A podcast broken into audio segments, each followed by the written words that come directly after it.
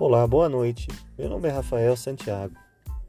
Atualmente sou encarregado operacional na Transmagna Transportes e no momento estou cursando ensino superior em logística na Uniavan.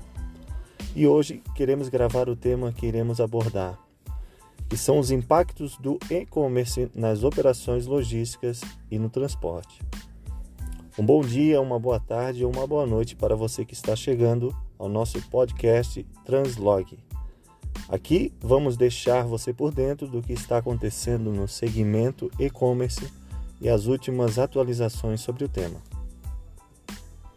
E para falar sobre este assunto tão relevante, estamos recebendo o Matheus William, ele que está cursando o ensino superior em logística e também atualmente trabalha na Vonder. Boa noite, Matheus. Opa, boa noite, Rafa, beleza? Beleza.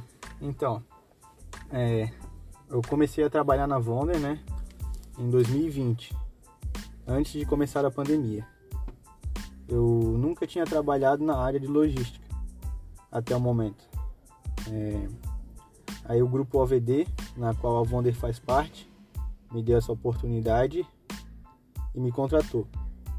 Comecei como conferente nos produtos importados que recebíamos é, por container é, fiquei um ano nesse setor e em 2021, nesse ano, fui promovido e comecei a trabalhar no setor de transferência entre os nossos centros de distribuição, fazendo os pedidos solicitados, faturando, emitindo nota e outras funções na rotina logística.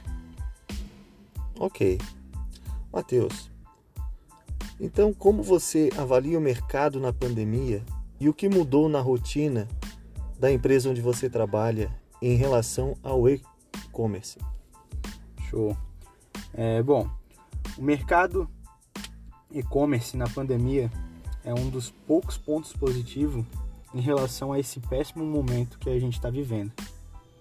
Com um crescimento de 75% nas vendas online comparadas a 2019, o distanciamento social deu um grande impulso para as pessoas comprarem no e-commerce, em suas casas, sem precisar interagir presencialmente com as pessoas.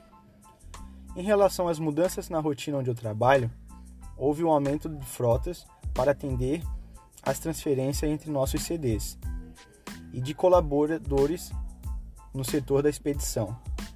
Até 2020, éramos o único CD que recebia a mercadoria importada e distribuía para os demais CD.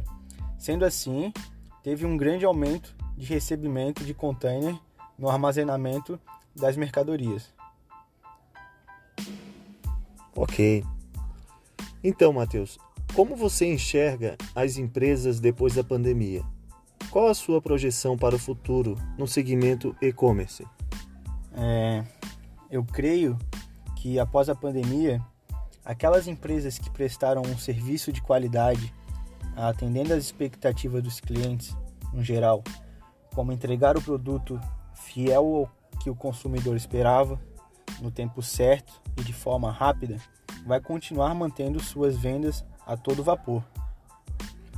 O futuro do e-commerce será positivo, pois nessa era de tecnologia, todos querem tudo o mais rápido possível, com a melhor qualidade, a um menor custo. Se acostumar às coisas positivas é fácil. Então as pessoas se acostumaram a pedir tudo de suas casas, em alguns cliques.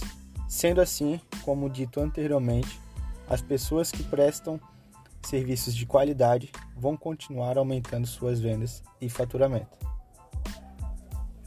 Ok, Matheus, muito bem.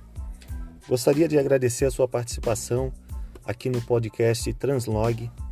Essa que é uma iniciativa da Faculdade Uniavan, um projeto dos alunos que se torna uma colaboração para toda a comunidade, né?